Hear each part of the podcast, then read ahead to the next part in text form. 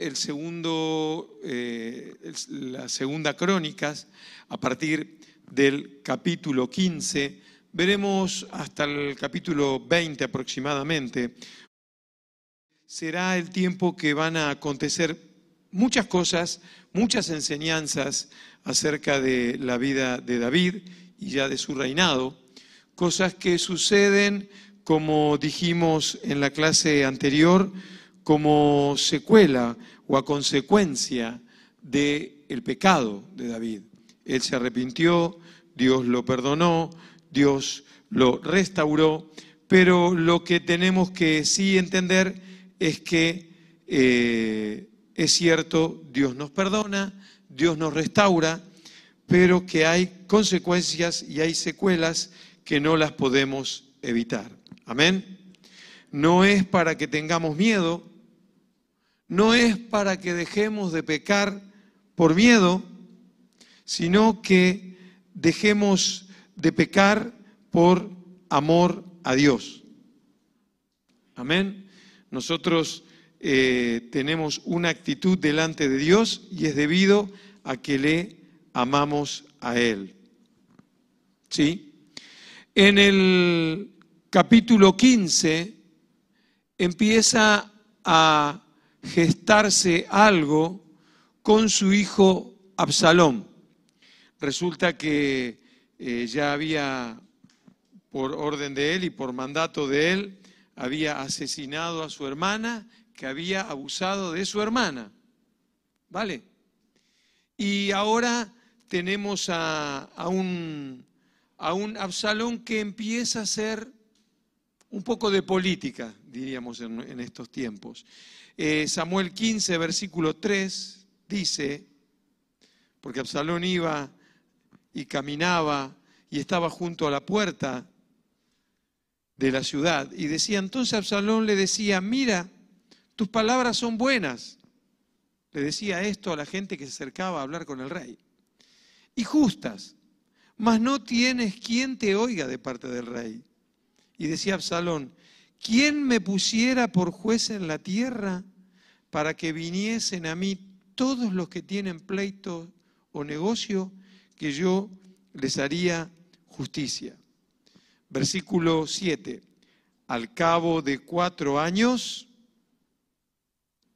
¿qué pasó? Aconteció que Absalón dijo al rey, yo te ruego me permitas que vaya a Hebrón a pagar mi voto que he prometido a Jehová. Mintió. Lo que Absalón estaba preparando era un golpe de Estado, una rebelión. Lo que Absalón estaba haciendo aquí era sublevarse contra su padre el rey. Eh, esto produce que David, al saber que su hijo al que él amaba, venía con su buen grupo de soldados a tomar la ciudad por la fuerza.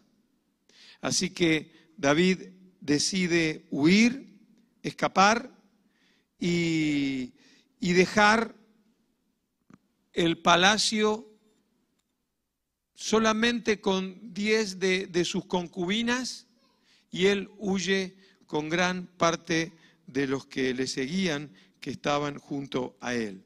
Así que eh, esto es la, la situación que le toca vivir a David. Y en esta huida sufre situaciones también que van a seguir marcando su corazón. Si vamos al capítulo 16, siempre estamos en 2 Samuel, y vamos al versículo 5, dice así, y vino el rey David hasta Baurim, y aquí salía uno de la familia de la casa de Saúl, el cual se llamaba Simei, hijo de Gera, y salía maldiciendo y arrojando piedras contra David y contra todos los siervos del rey. Y todo el pueblo y todos los hombres valientes estaban a su derecha y a su izquierda. David no estaba solo, pero había una amargura, había una tristeza en su corazón por esta situación que le tocaba vivir de manos de su propio hijo. Y él estaba huyendo y salió este pariente de Saúl y empezó a arrojarle piedras. ¿Y saben qué? Aún en este momento de angustia, en este momento de que podemos decir, alguien estaba hablando mal de David. ¿Te ha sucedido alguna vez que te enteras que alguien habla mal de ti? ¿Que te critica?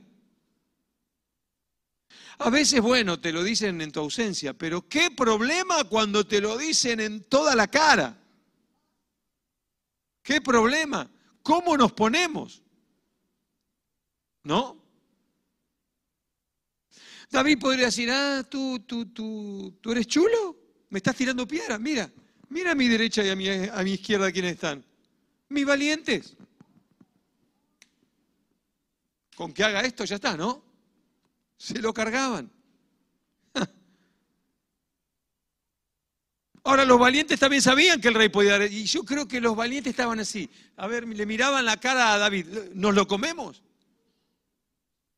¿Lo matamos? A veces es un problema, ¿no? Porque eh, hay personas que, que, entienden. David estaba entendiendo el proceso de Dios. Pero a veces hay gente justiciera que, que, rodea a aquellos que viven un proceso y quieren tomar eh, justicia por mano propia. Ahora, quiero decirte una cosa, David entendía el proceso de Dios. Que lo entendiese no te estoy diciendo que era fácil.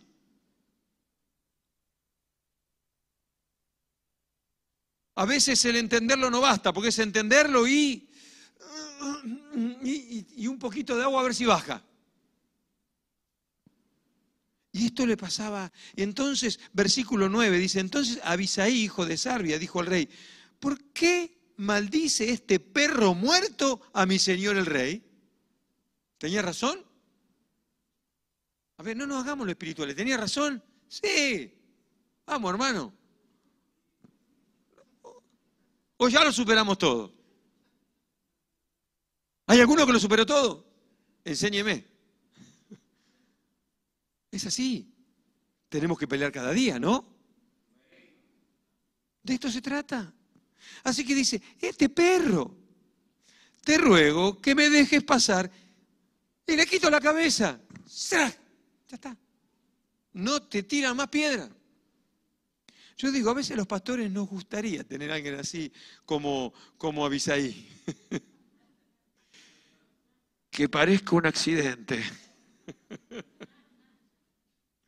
es que a veces hay unos hermanitos ¿eh? que esos hermanos que la pasan tan mal, mejor los pasamos mejor vida. No, no, pastor, ¿qué dice? Estoy siendo irónico y, un poco de humor, ¿eh?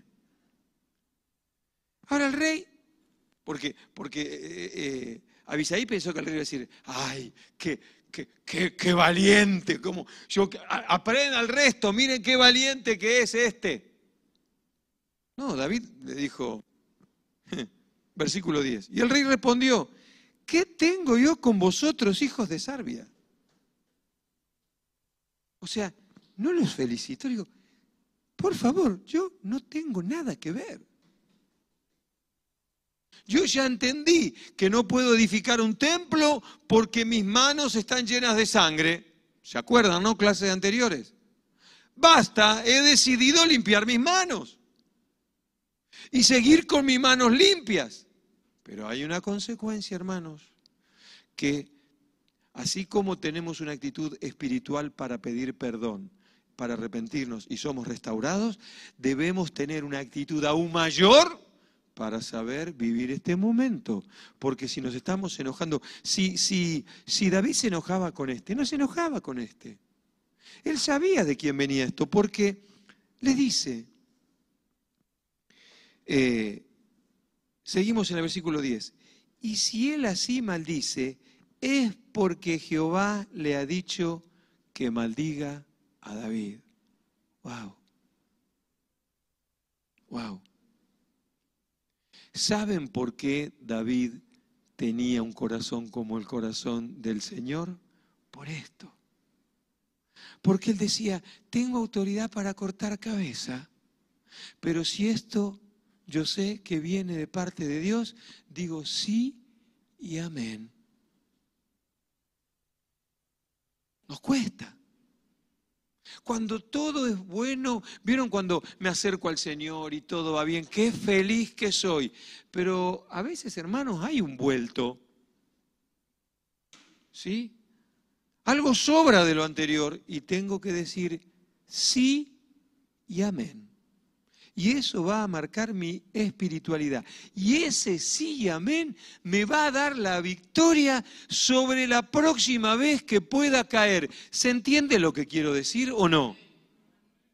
Cuando está la situación ahí, oh, pero no, no, yo lo superé. Y lo vuelvo a superar porque es lo que le agrada a Dios. Continúa el versículo 10. ¿Quién pues le dirá por qué lo haces así? Y dijo David a Abisaí y a todos sus siervos, he aquí mi hijo que ha salido de mis entrañas acecha mi vida. ¿Cuánto más ahora un hijo de Benjamín? Dejadle que maldiga, pues Jehová se lo ha dicho. Qué fuerte. Qué fuerte. Y David va a vivir más adelante, no lo veremos hoy, una situación parecida delante de Jehová, donde él debe tomar decisiones y gracias a Dios toma buenas decisiones. Otra secuela que vimos la clase anterior, producto de lo que él hizo con Betsabe, pasó con su hijo. Ya está allí Absalón en el palacio, y pide consejo a Aitofel. Y Aitofel le dio un consejo que se iba a cumplir nada más que lo que el profeta le había dicho a David. Versículo 21 de este capítulo 16. ¿Qué le dijo Aitofel a Absalón? Llégate a las concubinas de tu padre, que él dejó para guardar la casa, y todo el pueblo de Israel oirá que te has hecho aborrecible a tu padre, y así se fortalecerán las manos de todos los que están contigo. Entonces pusieron para Absalón una tienda sobre el terrado, y se llegó Absalón a las concubinas de su padre ante los ojos de todo Israel. ¿Se acuerdan? Lo vimos la semana pasada lo que él hizo con Betsabé, también él lo iba a sufrir de su propio hijo. Fueron todas enseñanzas, hermanos, en ese transitar de David pasando simbólicamente por el monte de los olivos y, huyendo de su hijo David, es Absalón. Eh, al principio, de este capítulo 16 también, también eh, hay decisiones que toma David porque le coge un pronto y no se da cuenta de que toma una decisión errada sin enterarse. Hermanos, ante una situación, escuchemos siempre las dos campanas. Los dos testimonios, no hay que apresurarse. Comienzo del capítulo 16, versículo 1. Cuando David pasó un poco más allá de la cumbre del monte, he aquí que Siba, el criado de Mefidboset, ¿se acuerdan quién era Mefidboset? El hijo de, de Jonatán. ¿Vale? A quien él honró, guardó y cuidó y más adelante lo va a volver a hacer por el pacto que tenía con su amigo Jonatán. Y Siba era el criado a quien David le dijo, mira, de todas las posesiones de tu señor, me fijo, cuídalas, administralas, mientras yo me lo llevo al palacio. Ahora, en este momento, Mefibosé estaba en casa. Y dice, aquí sí iba el que de Mefibosé que salía a recibirle con un par de asnos en bardados y sobre ellos doscientos panes, cien racimos de pasas y cien panes de higos secos y un cuero de vino. Con todo esto salió a recibir al rey que iba escapando. Versículo 3.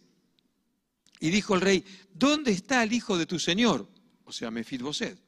Y Siba respondió al rey, he aquí que él se ha quedado en Jerusalén, porque ha dicho, hoy me devolverá la casa de Israel el reino de mi padre. Entonces el rey dijo a Siba, he aquí sea tuyo lo que tiene Mefisboset. Y respondió Siba inclinándose, rey, señor mío, halle yo gracia delante de ti.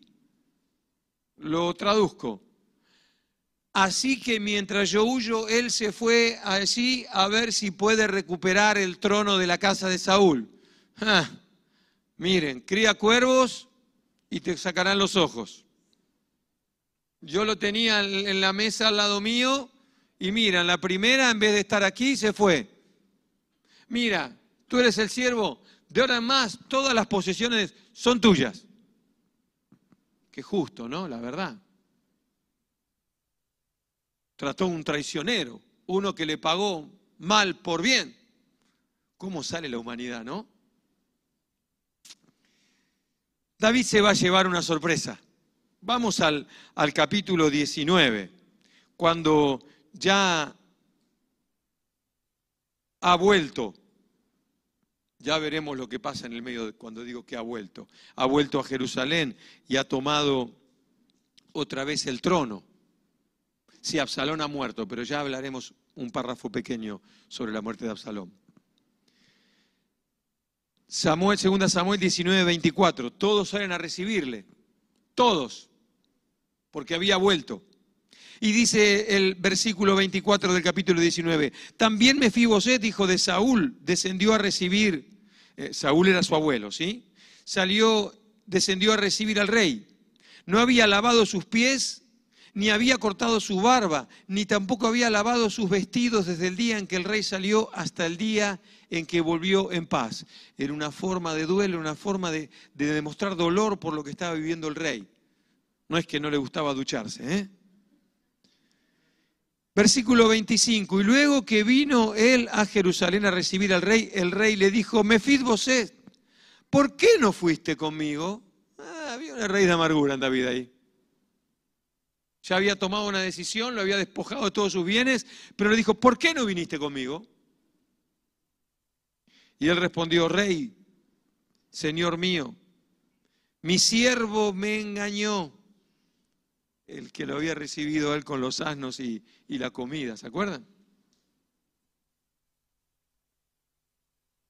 Mi siervo me engañó, pues tu siervo había dicho, enalbárdame un asno y montaré en él e iré al rey porque tu siervo es cojo. ¿Se acuerdan que él no podía caminar, tenía dificultad?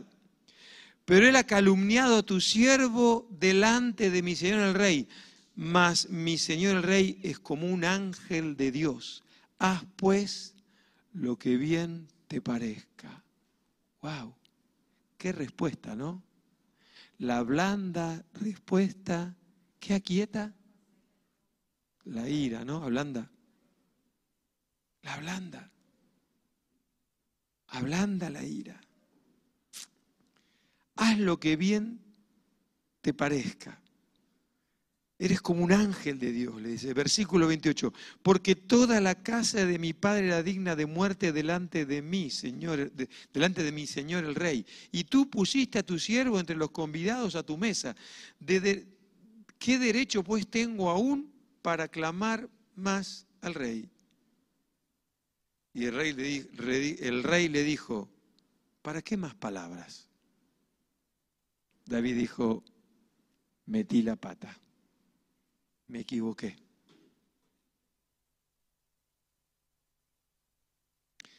Claro, lo que decía el rey era lo que se hacía, así que tomo una decisión.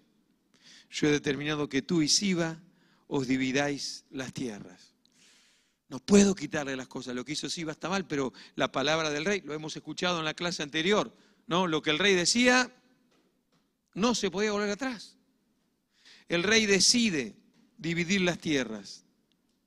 Y Mefiboset habla de la grandeza de un corazón, de un hombre que conoce a Dios. deja que Él las tome todas.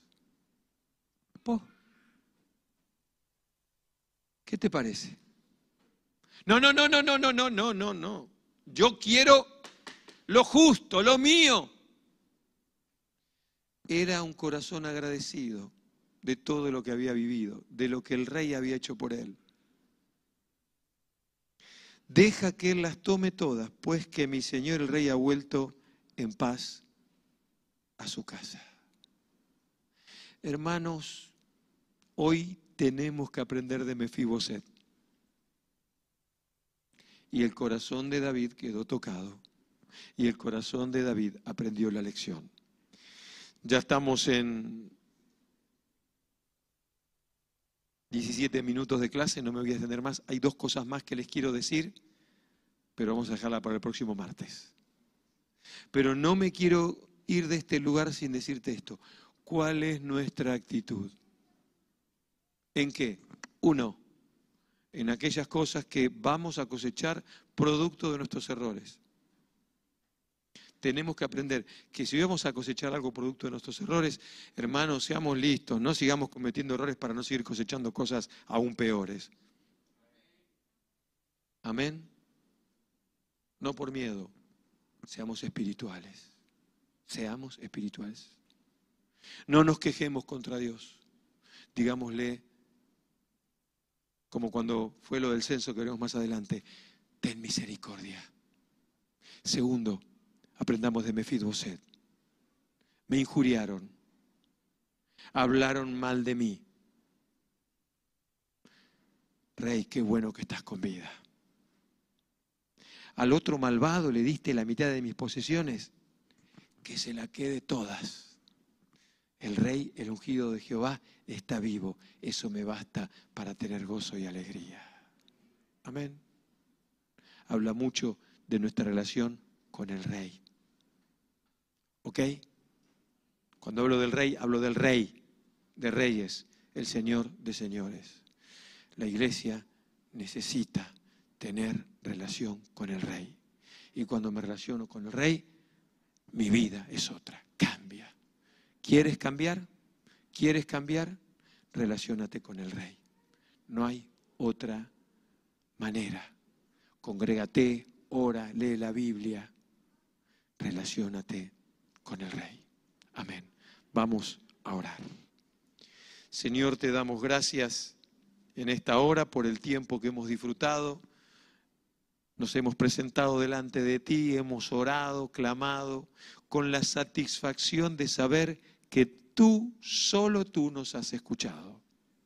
Señor, y al abrir tu palabra, el estudio de Esther, los reyes de Israel y de Judá, gracias por la riqueza de las sagradas escrituras. Señor, le pedimos al Espíritu Santo que cada palabra escuchada hoy no vuelva vacía sino que haga una obra en nuestro corazón. Te lo ruego en el nombre de Cristo Jesús. Amén y amén. Nada más, hermanos, que el Señor les bendiga.